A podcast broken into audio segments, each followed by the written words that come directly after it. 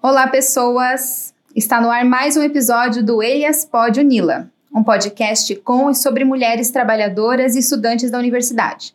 Como você já sabe, o Elias Pod Unila é uma realização da Secretaria de Comunicação Social que aborda o universo feminino na universidade em suas mais variadas vertentes. Ao longo dos episódios, conversamos com professoras, servidoras técnico-administrativas, terceirizadas e alunas da Unila e adentramos nos seus mundos, suas histórias e visões. Falamos também sobre mulheres latino-americanas que inspiram a nossa comunidade acadêmica e sobre protagonismos femininos na cultura, na política e na sociedade latino-americana em geral. Eu sou a Mayara Godoy. E eu sou a Cida Maria. E esse podcast é veiculado quinzenalmente nas plataformas de streaming e nas mídias sociais da Unila. A nossa convidada de hoje é a professora Silvia Lilian Ferro. Ela é cientista social, pós-doutora, professora na Unila e pesquisadora sobre vários temas, entre eles temas relacionados ao feminismo. E o problema que ela pesquisa não é somente super atual, como eu diria que é urgente, né, Cida? Pois é, Mayara. E vamos apenas dar um spoiler e dizer que esse tema é tão importante que ele foi cobrado até na redação do Enem deste ano. A Silvia é, inclusive, coautora do livro Mulheres Entre Fronteiras Olhares Interdisciplinares desde o Sul, que foi publicado pela editora universitária aqui da Unila. Essa obra retrata, com dados científicos, uma realidade que a gente conhece bem: a sobrecarga feminina, tantas vezes invisibilizada. Isso mesmo, esse papo com certeza vai render muito, mas antes de mais nada, vamos conhecer um pouco a nossa entrevistada. Vamos, bem-vinda, professora. Por Muito favor, obrigada. nos conte sobre a sua história de vida, sobre os caminhos que você percorreu da Argentina até aqui, já contando que você é argentina, nossa primeira entrevistada de muitas estrangeiras que teremos, né? Isso. Com esse sotaque que a gente adora. Bom, eh, muito obrigada por estar aqui. Eh, gosto muito da, da difusão da, das histórias das mulheres, eh, porque é muito importante visibilizar o que, o que precisa ter uma, um maior impulso não, nas organizações. Eu nasci na província do Chaco, que está no norte do país, um pouco mais próximo de aqui, no tanto, y en 1971, así que ya soy un poco velhinha. Eh, nací en esa provincia y después por razones familiares terminamos yendo para otra provincia, a provincia de Santa Fe.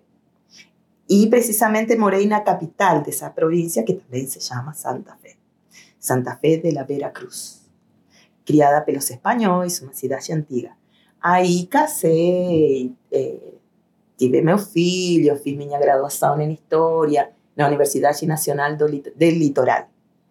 Depois disso, eu fiz alguns eh, pós-graus em Ciência Política, depois ganhei uma bolsa na Universidade Pablo de Olavide, em Sevilla, Espanha. E fui para lá e fiz um mestrado e depois o doutorado. Esse doutorado em Ciências Sociais eh, era um doutorado interdisciplinário e trazia, desde o enfoque de gêneros, todas as disciplinas que formam parte do que chamamos ciências sociais, incluso desde humanidades.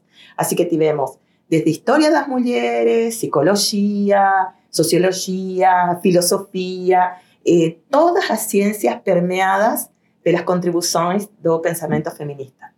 Eh, a epistemologia feminista, que ese foi minha, meu mestrado em epistemologia feminista, y este programa se llamaba justamente Pensamiento Feminista eh, y da área de ciencias sociales, percorrendo todas las contribuciones que el feminismo, desde neurología, eh, todo, ciencias naturales, ciencias sociales, humanidades, arte, eh, disciplinas como historia de, da arte desde una perspectiva de género, o sea, foi toda a contribuição que os estudos de gênero fizeram a todos os campos científicos.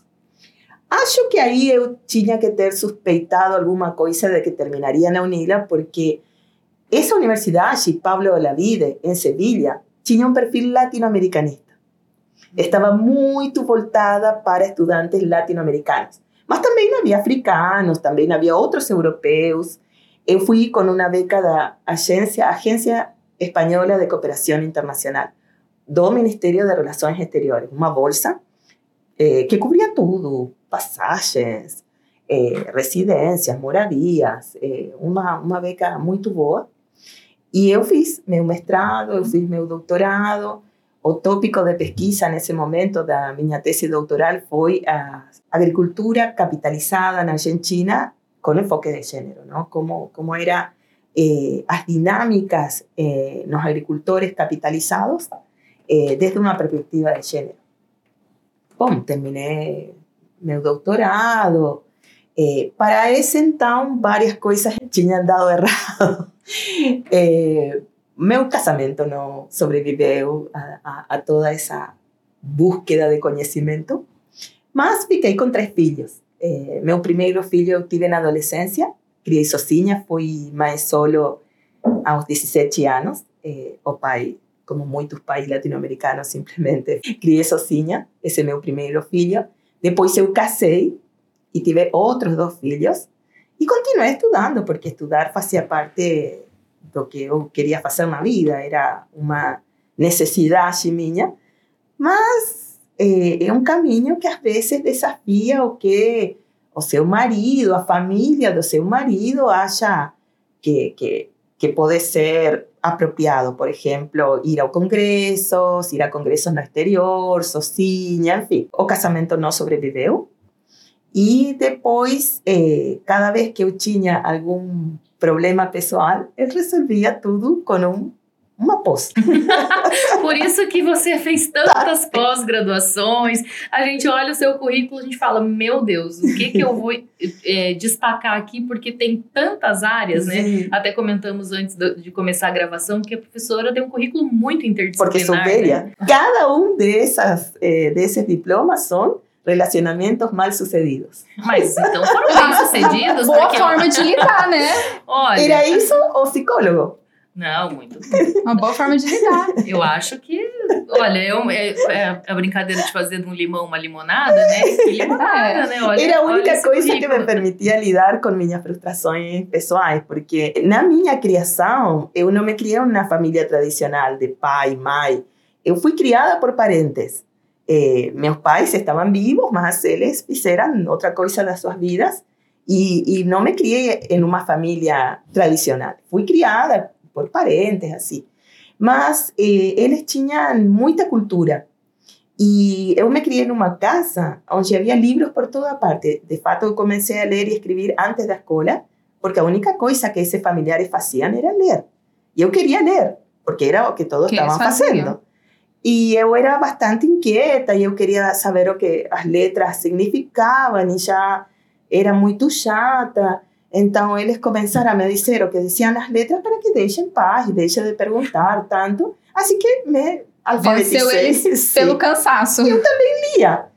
E, e essa criação foi muito decisiva, porque para mim os livros eram uma forma de lidar com a tristeza do abandono, com a falta de, de pai, de mãe, de referências. Então, acho que isso ficou em mim. Cada vez que você está triste, pega um livro. E quando fui adulta, não alcançava um livro. Faz alguma pós, alguma especialização, algum mestrado, algum... E, e sempre essa ideia de, de, de tratar de ver o mundo em todas suas facetas. Por isso me interesso por todas as ciências sociais praticamente e por várias humanidades, porque quero ver a realidade com, com múltiples facetas. Eu, eu não sigo essas teorias sociais binárias, porque eu vejo o mundo desde a complexidade. Eu me encaminho nas teorias dos sistemas complexos, porque gosto de ver a realidade multifacetada. Então, eh, gosto de antropologia, vou, faço eh, antropologia, gosto de sociologia, gosto, gosto de tudo. E assim é é possível dar um enfoque no problema mesmo, Sim. né, de pesquisa, e não necessariamente partir da teoria, mas partir do que você está tá pesquisando. E falando em pesquisa, o tema do feminismo, né, a, a professora contou que foi então fazer esse, esse mestrado, doutorado em Sevilha. A escolha já foi por ser nessa temática ou como que você chegou nessa Hum. temática assim? Como que isso chegou na sua vida? Bom, eh, pelas minhas circunstâncias de vida, eu era ovelha negra, porque eu fiquei grávida eh, aos 16 anos, 16, 17, já não lembro, eh, fora do matrimônio, porque o pai fugiu, então eu tinha esse estigma de que eu era uma mulher que não, não era o que esperavam. Uhum. Gostava de estudar e, e fazia muitos esportes. Eu era muito deportista. Eh, brincava com os garotos quando ia na escola. Eh, às vezes brigávamos. Eh, eu brincava como se fosse um garoto mais. Então, eu não era a mulher que eu deveria ser. Fora daquelas caixinhas que tentam Sim, colocar a gente, né? Exatamente. Então, para isso, isso sempre foi um problema para mim, porque eu era diferente, mas eu pensava, como seria, como, como consigo agradar a estas pessoas que me criam, estos familiares, para ser a mulher que supostamente eu deveria ser. E quando cheguei à universidade, eh, tínhamos uma disciplina que se chamava Sociologia da Cultura. Eh, quando eu fazia licenciatura em História, que não é como licenciatura aqui, equivaldria a um bacharelado. Incluso revalidei como bacharelado. E aí apareceram os estudos de gênero. Esta professora nos colocou e aí eu entendi que tudo o que acontecia comigo não era uma particularidade minha, uhum. era um sistema, era uma ordem de ideias e isso me resolveu tantas coisas. E aí você Foi... se enxergou também Sim, ali, né? Como parte, não como uma individualidade, porque até aí eu pensava que eu era uma existência que deu errado. Eu tinha nascido para desapontar a todo mundo. E en esa disciplina eu entendi, quando, quando comecei a mergulhar nos estudos de gênero, que o que acontecia comigo era uma tendência, era parte do que vivem todos, que essa mulher ideal era um estereótipo, que eu era uma mulher que não era nem diferente, nem outra coisa, que só diversidade mesma. E que nem melhor nem pior, né? É. A gente é que a gente é, né? Sim. Então, essa cobrança, né, tanto de um lado quanto de outro, mas assim, a expectativa da família, isso também vinha, vinha de uma construção, né? Sim, uma família muito religiosa. A religião, eh, na minha criação, foi uma força positiva. Eh, eu gosto muito de estudar religiões, incluso eu, eu sou activista na minha religião, que é o catolicismo, pelo sacerdócio feminino, enfim. Mas para mim a religião foi uma, uma força positiva, porque os religiosos na, na minha criação apareciam como pessoas cultas. As freiras eram cultíssimas e eram o ideal para mim. Estudavam, eh, todas tinham diplomas, todas tinham estudos superiores. Era o ideal de mulher. Quando eu era pequena, eu queria ser como uma freira. E de, tentei ser como uma freira, só que não deu certo, não me deixaram, eh, não me admitiram no convento que eu tentei. E na minha vida, minha mãe e outros familiares foram freiras. Minha mãe, antes de eh, antes de se casar, deixou eh, o convento. Mas eh, tinha essa relação entre cultura, educação e vida religiosa. Uhum. E eu realmente, os religiosos na minha criação me deram muito acolhimento eh, muito mais que onde me criavam, incluso. Então, entre esporte, religião e educação, eu encontrava força para, para me construir. E essa visão de gênero terminou de, de me dar um sentido, e a partir de aí eu quis. Eh, de fato, meu TCC foi sobre participação política das mulheres. Depois eu fiz em Flaxo uma especialização em ciências sociais com orientação em políticas públicas com enfoque de género. Aí eu queria estudar, estudar, estudar só isso. E na Espanha... Só é tanta coisa, né? É só, só. 7 mil anos de patriarcado. E, e na Espanha foi engraçado porque quando eu ganhei a bolsa era para fazer um doutorado em movimentos sociais. Mas como os que participávamos éramos os, os que tínhamos melhor expediente, eu terminei minha formação com melhores notas. Y el rector nos daba eh, o aval para participar de estas convocatorias o que tínhamos sido ese año, en Argentina se llama mejores promedios. Tínhamos o expediente con notas eh, más altas. Índices académicos melhores. Un IRA, un IRA alto. De cada eh, curso, o mejor IRA, eh, competía en esas becas, bolsas. Y, y en España, cuando salió ese doctorado en movimientos sociales, que de fato eu gostava de estudar, sigo gostando. Um docente é alguém que gosta de estudar a vida toda. Eh, não deixa de ser um estudante nunca. Um docente é um estudante perpétuo. E mm, eles me colocaram três possibilidades de doutorado. Esse estava primeiro, já tinha passado a esse doutorado. Y segundo estaba este de pesquisas feministas, eh, interdisciplinar, en Sevilla. O primero estaba en Huelva. Y, este estaba segundo. Y en ese momento yo pedí ir a, y había otro más, la Universidad de Carlos III de Madrid, más a, a, a políticas era ese. Y yo pedí ese, algo, eh, pensé, yo quiero estudiar con este enfoque. Y ahí fui para Sevilla y ahí sí, eh, realmente docentes y pesquisadoras de toda Europa participaran de ese, eh, pessoas que eu tinha lido nos livros apareciam, de Carmen Osso pela Porta, economistas italianas, aí me, me comecei a enamorar da economia feminista. Economistas italianas ainda estão vivas, eh, que é outro tema, que migrações de gênero, geografia com enfoque de gênero tivemos, foi assim, neurologia com enfoque de gênero, era tudo, todo. E, eu estava, eh, fui com meu filho mais velho, foi comigo, voltei, a vida seguiu, casamentos mal sucedidos, enfim. Eu achei, eu achei interessante quando você colocou esse ponto, um pouquinho antes na conversa, professora, que eu fiquei, fiquei refletindo sobre isso, né? O quanto para a mulher, às vezes parece que é, é como se fosse incompatível, não que seja, mas que o nosso entorno, o funcionamento da sociedade torna incompatível que a gente tenha uma família, Sim. e ao mesmo tempo tenha esses objetivos profissionais, acadêmicos, uma ambição é, de se desenvolver nesse outro aspecto, porque me parece que assim a sociedade nos cobra, né? Sim. Como você disse, tem que ter aquele ideal de mulher. Olha, você tem que casar, você tem que ter filho, você tem que isso, aquilo, outro e também trabalhar e assim, tem que dar conta de tudo, mas na hora do vamos ver ali, você meio que tem que fazer uma escolha, né? Sim. Porque assim, é a coisa mais naturalizada do mundo. Um homem que viaja a trabalho, que trabalha o dia inteiro e depois tem alguma outra atividade à noite, e a mulher tá lá na uhum. casa, cuidando da família, dos filhos, etc.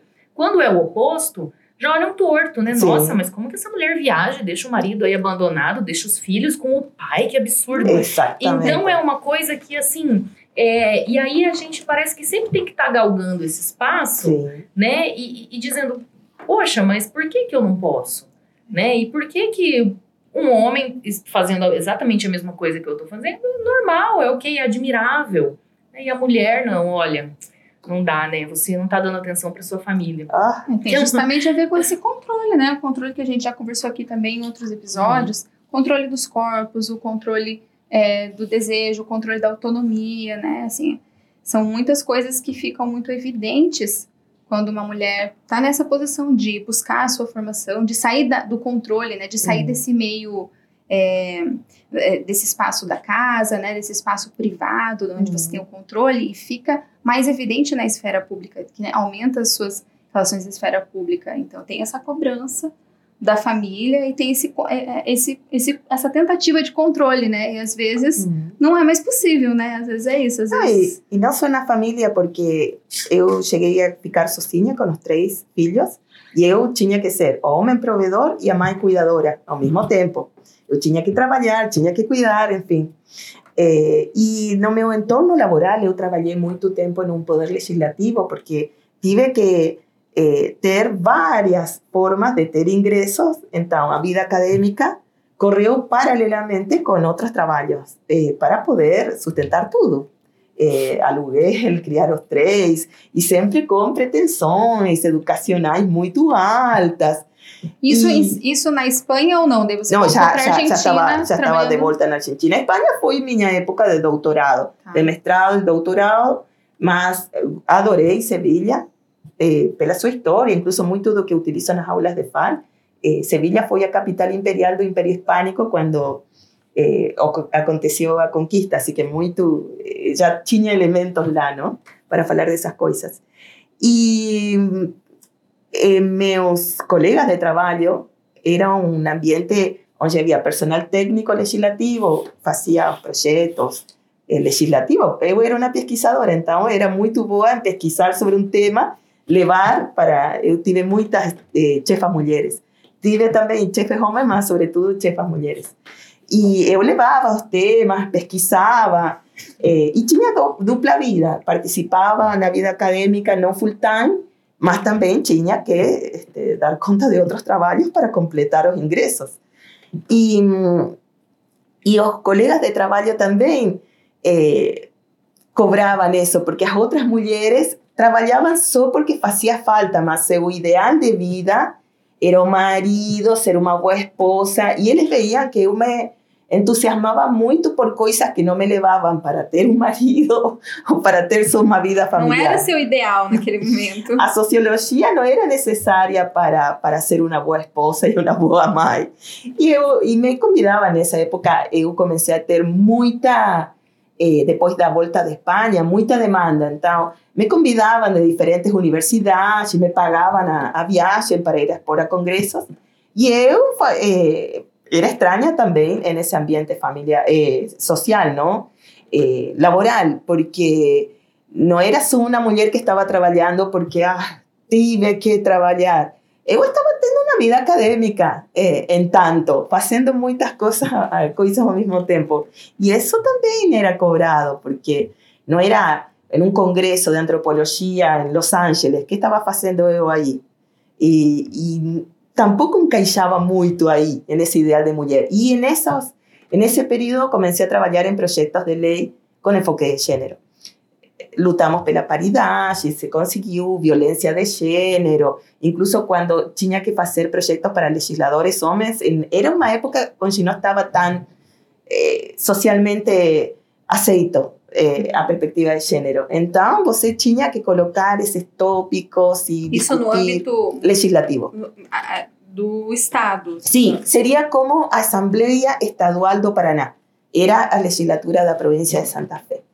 E eu também tinha vocação de ativismo político. Já era demais. Eh, isso já era insalvável. Mas eu sempre fui uma militante raça da, da de, de, de pé no chão, eu nunca tive cargos políticos, eh, mas também eu utilizava muito da minha formação para explicar políticas públicas. No, no, num ponto de vista científico mesmo. Sim. Né? E era muito acadêmica para o espaço político e muito política para o espaço acadêmico. Ou seja, está sempre... no, no lugar. Está sempre o professor, sim, o professor me falou, você está sempre em, em um não lugar. en una frontera. Y después de todo eso pasó, eh, pasó factura, mucho cansancio vital. Yo pensé, yo quiero paz. Yo quiero paz. Meu segundo filho eh, não tinha 18 anos e eu vivi muito tempo na Argentina porque o pai não deixava que eu possa sair com meus filhos mais pequenos. Então, eu esperei a que o segundo filho tivesse 18 e eu, eu já pensava em ter um pouco de paz, em fazer uma pausa, ir para outro país e ficar tranquila por aí. Fazer só uma carreira acadêmica, porque tinha muitas, ia à universidade, fazia cursos acá, ministrava palestras lá, fazia, estava no Poder Legislativo, militava no peronismo, na igreja, eh, os filhos, e eu nem dormia, nem já nem sabia como vivia. Então eu queria paz, queria ter um só trabalho e não ter mais compromissos, eh, tantos compromissos com com o mundo. Focar energia em uma coisa ali um trabalho ter um tempo para você sim. também. Voltar à atividade física, gosto muito da atividade. Eh, eu levantava pesas e jogava como arremesso, arremesso de bala e jabalina. soy, soy, un hunter con forma humana, estoy todo el tiempo así. Y, y bueno, eh, comencé a ver para salir do, do, quería descanso de Argentina también, que es un país muy intenso, muy intenso. Y bueno, viajé también mucho por Argentina, por todas partes. Eh, eu passei uma convocatória de uma beca de Estados Unidos que se chama Hubert H. Humphrey, que é da Embaixada Americana, eh, uma beca para relançamento de carreira para acadêmicos que estão em uma idade mediana e relançam suas carreiras. E este senador, Hubert H. Humphrey, existe ainda essa, essa bolsa e, e existe para isso. Eh, otorgan becas, él ya está muerto, para académicos en cualquier parte del mundo que tengan un, mucha proyección, que puedan eh, relanzar sus carreras y tener mucha proyección. Eu tinha passado, era tudo com entrevistas, eh, uma série de fases. Eu tinha passado e me avisaram de que eu tinha passado na mesma semana que eu estava fazendo o concurso aqui na Unila. E me vi em uma bifurcação. E aí você teve que escolher. Sim. E a Unila surgiu porque eu tinha colegas que nas universidades onde eu estava trabalhando que começaram a vir para cá e que uniram na Universidade Nova, em construção, no projeto latino-americano e no peronismo. Eh, Juan Domingo Perón, que foi três vezes presidente, falava muito da integração latino-americana. E já San Martín, nosso libertador, falava muito da, da, da integração dos povos de, da América, Artigas. E eu pensei, eh, a parte que eu menos tinha trabalhado como militante peronista era a integração latino-americana. Eu tinha lido a Perón e tudo, e eu pensei, será que Perón quer que eu eh, termine aí? Na, na integração latino-americana. E as coisas, nessa semana eu tive que dizer que não ou dizer que sim, porque tinha passado nas duas. E pensei, a UNILA está fora da Argentina, mas não tão longe que, o cual me permite seguir en contacto porque mi filho más grande no quería salir de lá. Yo quería trazer eh, meu filho, mas os amores, as relações, enfim. E meu filho do meio, tampouco. Eles são muito argentinos. Você teria que fazer uma cirurgia. É ótimo. É, eles não saem daí nem, não sei, com cirurgia. Eu teria que estirpá-los da Argentina. São é, muito argentinos. Não conseguiriam. Eles podem vir me visitar, mas não sobreviveriam. Tem um tempo curto. Sim, eles são argentiníssimos.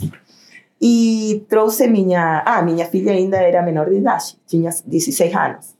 E na beca, nos Estados Unidos, me pediam seis meses sem minha filha, que eu eh, primeiro fiz uma porque meu inglês precisava de trabalho. Eu adoro português, mas não aconteceu mesmo com o inglês. Odeio o inglês, mas tenho um nível suficiente para academia. Eu tinha que estar seis meses lá, em uma universidade do oeste americano, e eh, minha filha não queria ficar com o pai, com a família do pai, porque não, ele não construiu uma relação muito próxima. E também isso para mim foi um, um, sinal, porque eu pensei, estou fora da Argentina, mas não tão longe para que meus filhos conseguissem seguir tendo contato. Os, os, os homens já eram maiores de idade, 18, e o primeiro, mais grande, e a filha queria vir comigo. Uhum. E eu pensei... A questão da integração latino-americana. Sim, porque eh, eu, em um momento, pensei, eu tinha conhecido 10 países, nenhum latino-americano. España, Italia, Noruega. Yo me relacioné con académicos de la Universidad de Noruega, porque China es un tema muy parecido que yo estaba pesquisando. Fui a Noruega, fui aquí, fui allá. No China ha ido a ningún país latinoamericano. De fato, cuando eh, yo vine para hacer el concurso, era la primera vez que yo pisaba Brasil. Y yo pensé, estoy haciendo camino do elitismo académico latinoamericano a Europa. Eu já tinha ido cinco, seis vezes cruzado o Atlântico, mas não conhecia um país só latino-americano. E, e, por isso eu pensava, será que essa parte da integração latino-americana me está faltando para ser uma boa eh, militante nesse sentido de ideias? E aí eu pensei, vou ficar por, por aqui, vou ficar por aqui. E trouxe minha filha, meu gato e nada mais. y a ropa, algo de ropa. Y, y ropa de invierno. Mm, tiré ahora poco porque esa ropa no sirve aquí, es todo verano. La hacía frío realmente. Y, y, y yo llegué aquí procurando paz y comenzó a dar todo errado. O Real se desvalorizó, un impeachment a la presidenta y con mi filha pensábamos, ¿será que erramos o país procurando paz? E aí eu pensei, eu sou crente, eu, sou católica e, e, Deus quis que eu estivesse aqui. Deve haver alguma razão. Tem algum motivo aí. ainda não sei, mas algum motivo há. Assim que de isso já faz quase 10 anos. E, e, nesse, e nesse meio tempo, você continuou nas pesquisas Sim. com esse olhar feminista, né? E essa questão específica da economia do cuidado, isso também já tinha sido tema de pesquisas suas, né? É. Como que você comentou um pouquinho antes que já faz muitos anos Sim. que você está pesquisando isso, né? E agora esse tema está chegando, né, à mídia, mas para você já não é um tema tão novo, Não. né, professora? Como que, que surgiu? O que que o que, que você acha que é o mais é, importante nesse tema, assim? Eu pensei quando eu cheguei qual era a razão de estar aqui. Não era só um trabalho, porque eu tinha trabalho lá. Tinha vários trabalhos. Eu estava nesse momento da vida que você é uma estrela em ascensão. E nesse momento eu me vim. Deixei todo esse entorno que eu já tinha criado, essa caminhada. eh, E eu pensei qual seria a minha missão aqui. E tentei primeiro seguir com os estudos de gênero e eh, agricultura familiar. Fiz algumas, por eso estive em Santa Rita, em alguns lugares.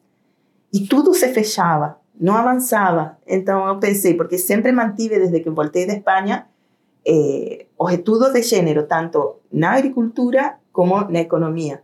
Pelas economistas feministas que me marcaram muito na Espanha, que não eram espanholas. Uma, mi, minha diretora de tese doutoral, sim, eh, muito reconhecida a tal ponto que agora é uma eurodiputada. Ela foi eleita eurodiputada porque ela é muito reconhecida. E 2016 eu apresentei o primeiro projeto de extensão em ciclo de formação em perspectiva de gênero, que deu lugar a, ao livro depois.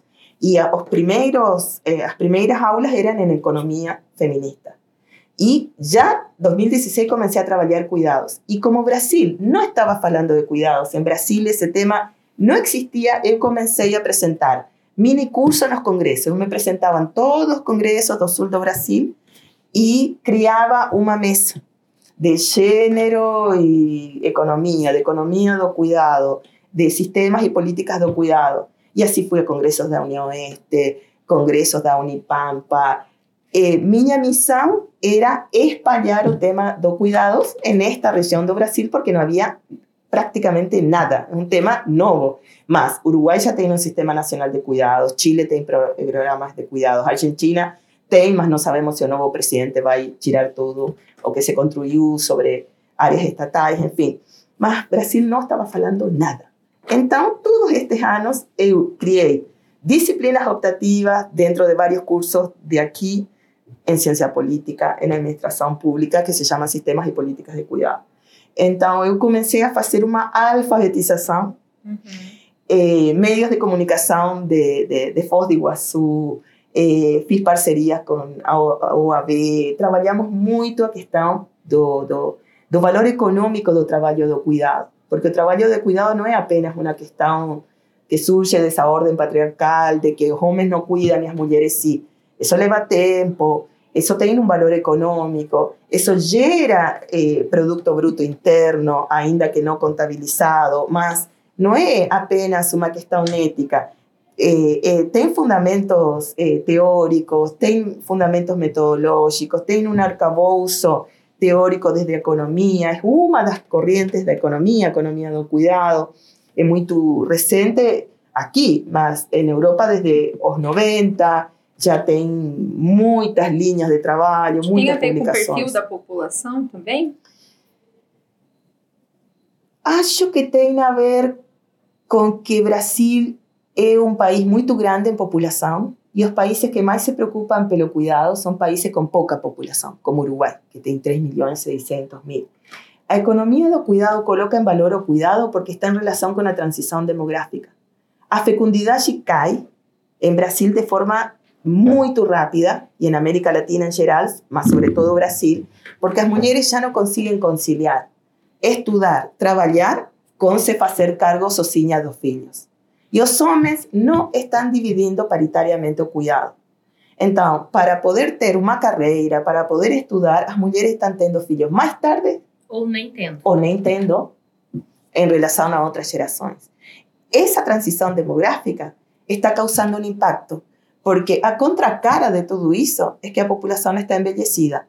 A expectativa de vida cresce, a mortalidade cai, e isso está gerando um terremoto, um sismo no sistema econômico que países grandes como Brasil não alcançam a ver, porque Brasil tinha projeções de chegar a 210 milhões neste censo de 2022. 203 milhões são. E Brasil, em 20 anos, vai começar a decrescer. É o primeiro país latino-americano que vai começar a decrescer.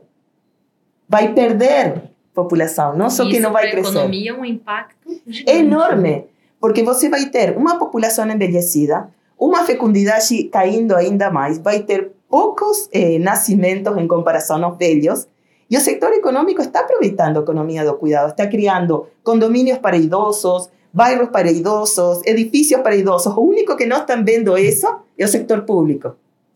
Então, a E contribuição. não sabem como resolver o problema da Previdência, né? Ah! A economia do cuidado pode analisar eh, o sistema, o, o colapso da, do sistema de previdência. É que o sistema de proteção social surgira no século XIX, eh, na Europa, eh, no que era a Prússia, na República de, de Weimar, surgiram o sistema de proteção social. Sistema de proteção social que surgiram no século XIX se baseavam em uma estrutura etária de pouca expectativa de vida, a minha idade, as pessoas começavam a se despedir do mundo, alta natalidade e alta mortalidade. Você, no século XXI, tem no oposto. Expectativa de vida eh, gradativamente crescendo, pouca fecundidade e pouca mortalidade. Não há forma de que não explodam. No se puede seguir con sistemas criados en una estructura demográfica del século XIX para el século XXI. Van a explodir, no hay forma de maquiar. Entonces, esa cuestión eu acho urgente. E o problema que as pessoas escutam economia do cuidado, questões de gênero e pensam, ah, esto vai ser a reivindicação feminista. Não. Esto es un problema económico que podemos abordarlo desde un marco teórico dos estudos en economía. Por eso Ah, eso es que si no, después que voltei, de novo minha vida pessoal não estava dando certo fui fiz eh, um pós-doutorado na Universidade Nacional de Córdoba em pensamento econômico, sobretudo em teoria cepaliana. Eh, e assim, cada vez que algo não resulta, e depois fui, eh, fiz outro sobre antropologia urbana na Universidade Nacional de San Martín, porque estava querendo ver migrações. Eh, eu acho que que acreditar que o enfoque de gênero tem a ver só com empoderamento, com reivindicação, que eu acho ótimo, ou com diversidade sexual, que eu acho ótimo para a democratização do país, mas há uma proposta social, é uma proposta civilizatória. Você pode eh, mostrar eh, caminhos para pensar soluções a sistemas sociais, ao sistema previdenciário, a, a muitas questões da sociedade que você não relaciona con cuestiones reivindicativas. No es apenas un problema ético. Estamos entrando en otro patamar civilizatorio, sociedades de bellos, onde a vulnerabilidade, a fragilidade van a comenzar a ser categorías políticas, como foi justiça social no século XIX. Estamos necesitando que o cuidado seja uma categoria política. Gerar sociedades do cuidado, estados do cuidado, así como os estados de bem-estar surgiram após as guerras, com uma sociedade envelhecida. E algo anunciado, né? Algo que se está mostrando, Gritando. gritando que vai acontecer. Por eso eu tento con las disciplinas optativas, incluso agora eh, estou no, no mestrado de políticas públicas de desenvolvimento, também com disciplinas de sistemas e políticas de cuidado. Tentei dar uma disciplina de economia do cuidado em economia, mas não tive estudantes matriculados. Olha só, como que a gente pode. 2019. E como que a gente Tiveram pode trazer fechar. esse tema mais à tona, professora? Claro que é isso que a gente comentou, né? O fato de ter sido cobrado na, na redação do Enem, acho que pegou muita gente de surpresa, porque talvez muita gente não. Mas eu desde sobre- 2016 estava gritando. Pois é, mas né, pra muita gente talvez não tenha refletido, mas assim, foi bom, porque deu um primeiro, né, primeiro boom sobre o assunto. De repente, começou a se falar sobre esse assunto. E como que a gente mantém esse tema em evidência, né? Um tema tão urgente, um tema tão importante que afeta todo mundo, porque acho que esse é o grande, é, é, prestando atenção na sua fala, isso é muito importante, né? Acho que as pessoas olham para pautas feministas, por exemplo, algumas pessoas até com um certo preconceito, e algumas pessoas que pensam assim, por exemplo, ah, mas se eu sou homem, eu não preciso me preocupar não é com comigo, né? feministas, o problema não é meu, deixa essas mulheres aí reclamando, né? É, E assim, não, e mostrar que na verdade esses temas são de todos e todas, né? Que afetam toda a sociedade, seja você homem, mulher, não importa, né? Então, assim, como que a gente traz esse tema para a atenção das pessoas para que elas entendam a gravidade, né? E que elas entendam que sim, todo mundo tem a ver com isso, né? Não é um- uma questão só de meia dúzia de militantes ou É. coisa assim. Bom, uma das estratégias que, porque essa, esse pensamento eu tive durante muito tempo, isso que você falou, como trazer essas, es- esses temas de uma forma que a sociedade não veja só como uma pauta reivindicativa. Eh, eu, por exemplo, não utilizo metodologias qualitativas, porque as metodologias qualitativas nos estudos de gênero deixam ver como que uma questão onde eh, tudo desliza a algo reivindicativo, testimonial, de viés ético, eu utilizo só quantitativo. Eu utilizo muita estatística, muito número, porque as políticas públicas se alimentam com análises estatísticos. Porque eu não vou gastar minha vida inteira para denunciar uma desigualdade que todos sabem que existe. O problema não é que não sabem. Todos sabem. O problema é que essa desigualdade é funcional para manter algumas oportunidades eh, para uns eh, a costa do tempo, as energias de outras. O problema não é convencer de que isso está. Eu acho totalmente eh, sem sentido estar demonstrando a desigualdade de gênero. Eu não, não gasto um minuto do meu tempo em demonstrar a desigualdade de, te- de gênero. Eu gasto, sim, minha vida em colocar números, em medir essas eh, questões e ver os impactos que tem nas coisas que afetam o dia a dia de qualquer um. Por exemplo, eu estava falando com um Que é mais difícil alguém questionar esse método, né? Exacto. Você coloca números e por, por uma questão de paradigma, estamos na sociedade onde o número de, eh, tirou essa primazia que tinha a palavra, a heurística, a hermenêutica do discurso, agora é o número, porque o número é mais democrático. Se você vai falar de uma desigualdade citando a Foucault, ninguém vai te entender no bairro fora da universidade. Mas você leva um gráfico de PISA, um gráfico de barras, e essa desigualdade é entendida. Os métodos quantitativos são muito mais democráticos que os métodos qualitativos. Porque para que um método qualitativo consiga público, tem que ter lido a biblioteca que você leu. Tem que ter uma leitura daquela teoria que você está E eu já fazia na Argentina, eu, acho utilizava isso. Eu acho isso tão importante, professora, isso que você está falando, que é, é tirar o, o, o conhecimento científico da bolha acadêmica, né? Levar para que as pessoas, em qualquer esfera da sociedade, compreendam, né? Exato. Como você traduz isso para as pessoas, né? Isso eu fazia é na. Argentina. E, e isso que você marca, levar o conhecimento da universidade para fora, que é mais do que extensionismo. Eh, acho que a militância política me deu muito disso. Essa possibilidade de, de, de ter eh, um diálogo com pessoas que não leram os mesmos livros. E eu sempre penso, se eu sou boa cientista social, eu tenho que poder falar com alguém que não tem um dia de escolaridade. E isso eu fazia na Argentina. Eu dava palestras para pessoas que nunca pisaram na escola. Porque aí é é o que demonstro. Aqui, com pessoas que já leram os livros que eu li, não é nenhum mérito. Como eu mostro minha musculatura intelectual? Quando eu consigo estar em um bairro com pessoas que apenas leram a Bíblia porque vão às igrejas. Eu ando muito pelas igrejas de Foz do Iguaçu. Eu, eu tinha incluso um projeto de diálogo interreligioso. Eu acho nenhum cientista social, nenhum militante que não leve em conta a religiosidade dos nossos países vai ter um projeto político ou cultural de sucesso. É um grande erro, incluso da militância feminista, achar que não tem que dialogar com as lideranças religiosas. Eu eh, tenho a honra de ter trazido Sheikh de uma das mesquitas a falar de violência de gênero em 25 de novembro. Não foram. Eh, foram três pessoas da UNILA. E trouxe aqui na UNILA a falar de violência de gênero no Islã.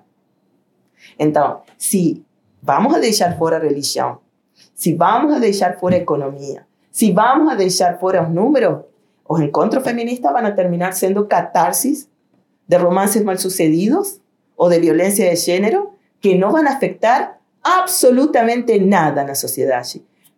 a única coisa que acontece, por isso não formo parte, é que saem talvez mais empoderados, mas não têm uma proposta de mudança social. Eu sim vou gastar minha vida em mostrar que estas coisas podem dar bem-estar e acomodar a sociedade às mudanças que já existem, não as que eu sonho que vão existir. O envelhecimento populacional está, e está dentro da universidade. E Brasil tem uma transição demográfica muito mais avançada. Então, quero mostrar que estudando estas questões, você consegue analisar o sistema de previdência social e por que não vão poder ser eh, maquiados para conter o envelhecimento populacional. E talvez estou utilizando todos os conceitos da, da, da economia feminista sem falar uma vez a palavra patriarcado. Porque isso é ter estratégia para perfeito, falar destas coisas. Perfeito. Que, que interessante. É isso, né? É, eu acho que é, alguns discursos que às vezes a gente repete, algumas pessoas já criam uma resistência a ele, né? Ah, mas esse assunto eu não quero saber. E você consegue aproximar isso das pessoas sem esses termos desgastados ou, ou sem usar essas expressões que podem afastar a pessoa, né? Quando a pessoa viu, ela já tá ali Já tá compreendendo É, o tema. é uma, uma né? É estratégia uma estratégia interessante, Muito porque realmente a interessante. gente vê que às vezes muitos dos nossos eventos, dos É. nossos cursos, quem frequenta, né? Quem tá ali, quem já Os discutiu. convencidos. mesmos. Os né? convictos. É, Estamos você, convencendo os convencidos. é, é, você daí só fala com seus pares, né? Só prega para os já convertidos, né? Digamos assim. Exatamente, é muito. Isso eu acho que é. É, no fim das contas, é esse o papel da ciência, né, professora? Não é só criar tese para colocar num, na estante, né? En É que esta- isso promova a transformação da sociedade mesmo, né? De alguma En forma. esta sala, o científico más importante es quien crió a electricidad. Que ilumina esta sala, que permite todo esto. En esta sala. ¿Cuál fue la descubierta más importante? Electricidad. Entonces, es poder ver eh, a realidade com muitos matizes. E, e acho que tudo isso que me dava militância peronista, porque ser peronista em Brasil não tem muito sentido. É uma terceira posição, não é comunismo, não é liberalismo. Eu substituí pela, pelo activismo religioso. Como treino isso que você falou, eh, me convidam, a diversidade religiosa do Brasil é incrível. Não, não termino de conhecer religiões eh, 10 anos e ainda sigo me surpreendendo. Eu aceito ir. Eu me sento aí a escutar como vêm os assuntos de gênero desde a igreja mais radical, mais conservadora, mais reaccionária. O que estão falando os pastores, o que estão falando os pastores, eu vou a todas. No geral, você é bem-vinda, tem esse espaço. Porque eu não entro como, olha, sou a feminista, não, não desfilei. Isso é tonto, isso é infantil, isso é lógico na adolescência que você está criando sua identidade. Mas quando você amadurece como cientista, não precisa fazer isso. Eu escuto, eu falo, eu, eu tento encontrar as pontes para Provavelmente falar. escuta mais do que fala, né, professor? que falamos também. Porque eh, acham que vão a me converter. Então, depois, dez vezes desistem de mim. Porque sabem que não. Mas eu aprendo muito. Eu aprendo muito. E eu acho que até que não consigamos dialogar com o mundo religioso, Brasil não vai evoluir em termos de igualdade de gênero. Porque a alfabetização política e cultural do Brasil hoje passa pelas religiões. Sim. tem mais poder de convicção hoje um líder religioso no Brasil que uma professora. Uhum. E se eu não posso ver nem entender isso, E isso está tão escancarado, né? Nos, nas nossas eleições, na, na formação do nosso Congresso, né? agora na Argentina com as últimas eleições agora na, também. Argen- na Argentina também. E quais que são os seus projetos agora para o futuro, professora? Assim, é seguir nessa área da economia do cuidado, também dessa área da religião. O que, que você tem, tem de projetos, assim, a, a curto prazo, médio É. prazo? Eu tentei deixar de. Eu me senti em algum momento impotente aqui na Unila. Ninguém me escutava. Disciplinas que eu queria oferecer no curso de economia que não tinha matrícula. Mas agora com eles pode, as pessoas vão escutar, né? Assim, aqui eu aqui vai ter um espaço. Vou deixar de, de publicar, de pesquisar. Tive assim um baque. Sobretudo a pandemia um pouco também me terminou de, de jogar para baixo. E eu pensei, vou deixar. Mas, quanto mais eu quero deixar de estudar economia do cuidado, a economia do cuidado me persegue. Vem para mim. E um dia que eu estava por deixar, eh, por exemplo, o livro saiu em 2019. Ninguém deu a mínima bolija atenção para esse livro. E um dia, Nelson da Edunila me fala: Eu quero fazer uma nota sobre trabalho do cuidado. O Nelson Eu agora, pensei. agora é da Secom, hein? Três anos depois, o livro saiu em 2019, três anos depois alguém leu meu capítulo sobre economia do cuidado e eu eh, tenho também a honra de ter impulsado eh, des- eh, dissertações de mestrado aqui e na Unioeste com temas de cuidado destas pessoas que eu formei aqui para seguir contribuindo. Nesse sentido, e já estão publicando, eu me sinto nesse sentido realizada. Eh, a economia do cuidado me persegue a mim. É, Eh, professora, não vai dar pra fugir, então. não, mas eu queria deixar. E esse dia ele me fala isso. E aí alguém começou a escutar alguma coisa. De que se trata? De que está falando esta mulher? Que isso de economia do cuidado?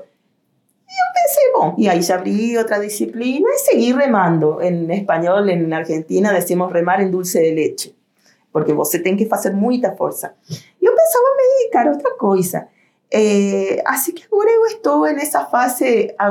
Depois saiu isso no Enem. E eu pensei, talvez. Olha aí, de novo. Errada eu não estava. Não. Desde 2016 a 2023 passaram-se sete anos de tentativas de, de instalar este tópico. Sete anos. Eh, e aí eu pensei, evidentemente é um sinal. Brasil ainda precisa percorrer isso. E agora Está- estou... Será que está acordando, né, para o tema? E a parte burocrática também ajuda que você não desista, porque se você pegou um fundo por algum edital da, da PP, eh, PRPPG, que publicar como parte da rendição de contas. Então, você já não queria pesquisar e já tem que fazê-lo. Então, eu acho que neste momento a economia do cuidado está me puxando. Está aqui nas minhas costas me, me impulsando. Eu já, já tinha desistido, mas volto volto porque me persigue, estou perseguida. E com respeito à, à religião, eu não vejo só como. Não é, não é meu tema de pesquisa. Há excelentes pesquisadores na UNILA sobre religião. É um ativismo. Porque eu também penso que muita deserção estudantil na UNILA eh, teria uma contribuição se olhamos estudantes como seres de religiosidade também. Porque deixam seus países, deixam suas zonas. E eu fazia esse trabalho nesse projeto de extensão que levava eles até sua denominação para que se sintam também abraçados, porque eles perdem seus grupos de referência. E porque a religião também pode ser acolhedora, ainda que seja também outras coisas a vezes. E também isso não teve muita repercussão, não senti que a UNILA estivesse se envolvendo. E me ven rara, os que militam nos temas de gênero na UNILA me ven indo a, ao lado religioso, não, esta não é feminista.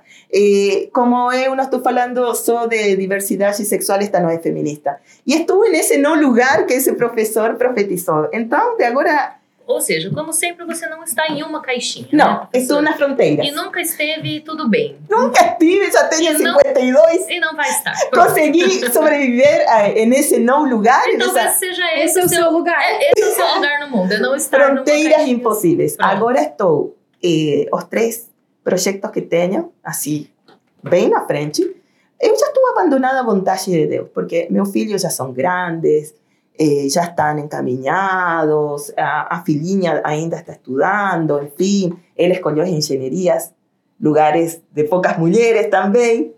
Eh, ela vai fazer dinheiro, eu acho, com a engenharia, melhor que não seja nas ciências sociais. E outro lugar importante das mulheres ocuparem, né?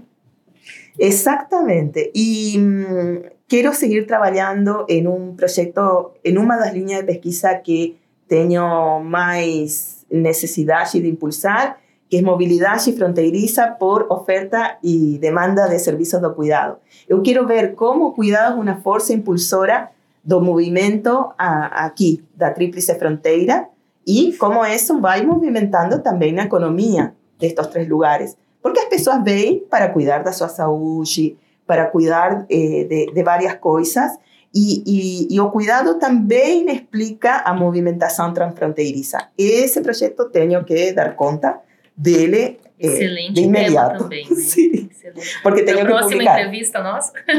Sim. Eh, sí, sí, movilidad transfronteriza por servicios eh, de cuidado, demanda y oferta de servicios de cuidado. E depois, sistemas e políticas do cuidado siguen sendo ainda disciplinas, agora abri uma em ciência política e sociologia, são seis. Pero, mas, pelo menos, não tive que fechar.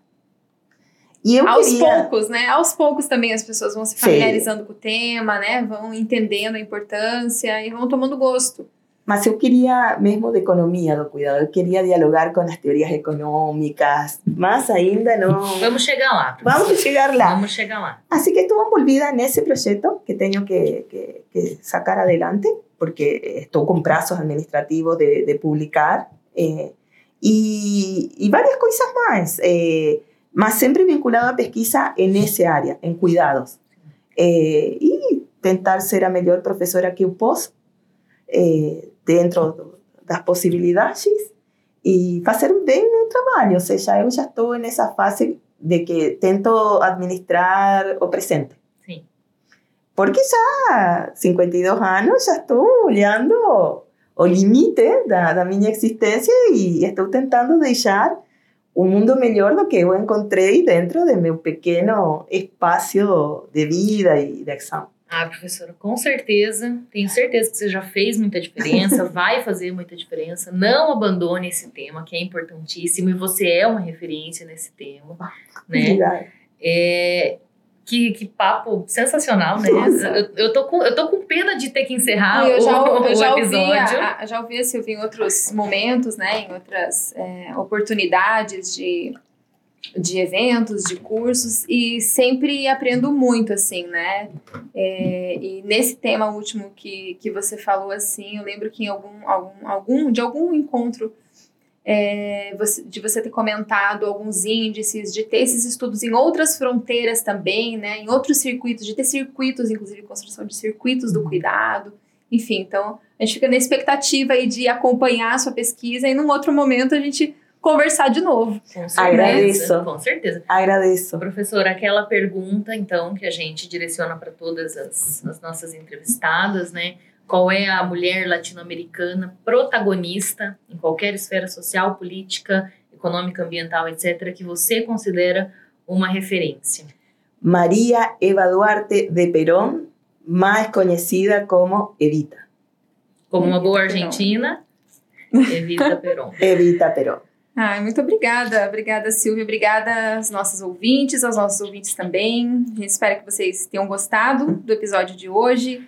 Não se esqueçam de seguir a Unila nas mídias sociais, compartilhar esse conteúdo, né? E se não conhecem ainda os outros episódios, é, escutem lá que vale muito a pena. Tem muita Está gente muito bons. muito bacana. Muito obrigada, professora. Eu que Obrigada, agradeço. Cida, mais uma vez. Obrigada aos nossos ouvintes, às nossas ouvintes. Um abraço. Obrigado ao nosso microfonista. É, o Rodrigo, que equipe tá aqui Secom. É, é, um, é um coletivo, né? Para conseguir construir aí. Sempre assim. Obrigada. Abraço. Saludos. Saludos.